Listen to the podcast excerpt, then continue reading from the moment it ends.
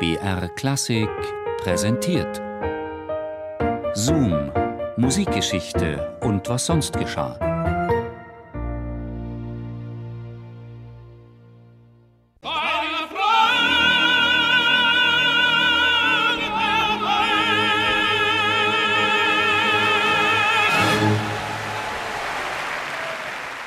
Der Jubel am 7. Juli 1990, dem Konzertabend vor dem großen Finale der Fußballweltmeisterschaft in Rom, war überwältigend. So überwältigend, dass Luciano Pavarotti und seine Tenorkollegen Placido Domingo und José Carreras sich zu einer ganzen Reihe von Zugaben hinreißen ließen. Sie wiederholten vor allem die beiden größten Hits des Abends, O Sole Mio und Nessun Dorma.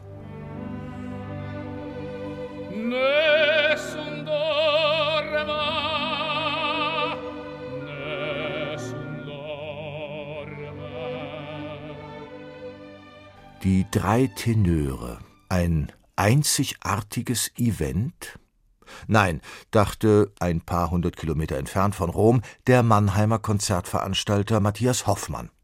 Er sollte zum Impresario der berühmten Sänger werden bei ihren Auftritten in Deutschland als die drei Tenöre. Im Münchner Olympiastadion gaben sie schließlich im August 1996 vor rund 65.000 Zuschauern ihren Querschnitt aus beliebten Opern, Operetten und Musical-Melodien zum Besten bis hin zum Volkslied O Sole Mio.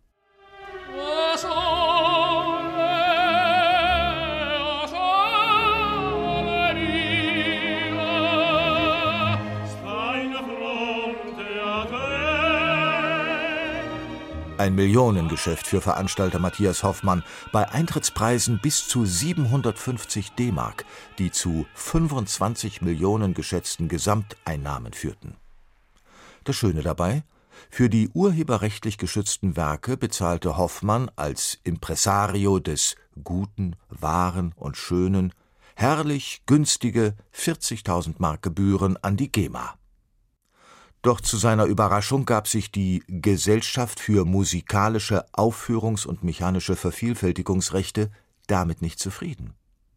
Nach Auffassung der GEMA hatte Hoffmann statt des ermäßigten Tarifes für ernste Musik den vollen Tarif für Großveranstaltungen zu zahlen, die rein kommerzielle Absichten verfolgen. Ähnlich dem Betrag von 1,5 Millionen Mark, der für Massenveranstaltungen aus dem Popbereich angesetzt würde. Hoffmann widersprach natürlich der Forderung.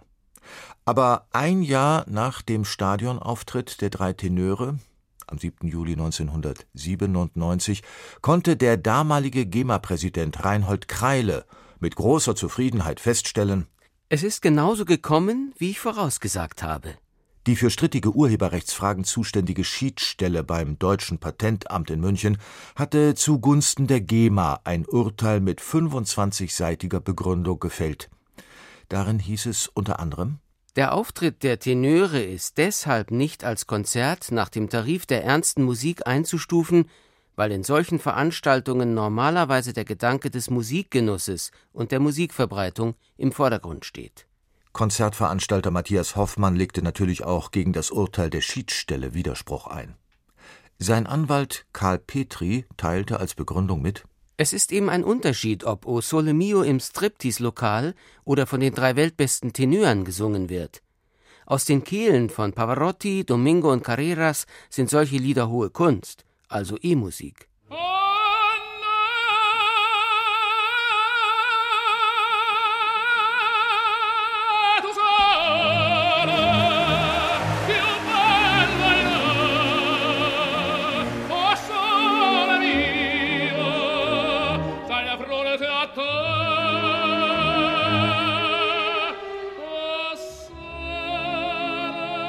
Doch auch das Landgericht Mannheim als nächsthöhere Instanz spielte bei der Argumentation seitens der Konzertveranstalter der drei Tenöre nicht mit.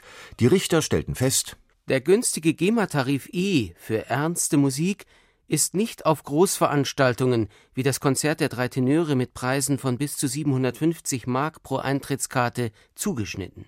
Der vor Gericht unterlegene und zur Nachzahlung verurteilte Konzertveranstalter Matthias Hoffmann hatte zwischenzeitlich wegen seiner Stadienkonzerte mit den drei Tenören noch andere Probleme bekommen, nämlich mit den Finanzbehörden, weil Hoffmann den Tenören als ausländischen Sängern keine Umsatzsteuer in Rechnung gestellt hatte. In dieser Angelegenheit allerdings sollte der Manager Jahre später vor dem Europäischen Gerichtshof Recht bekommen. Aber das ist eine ganz andere Geschichte.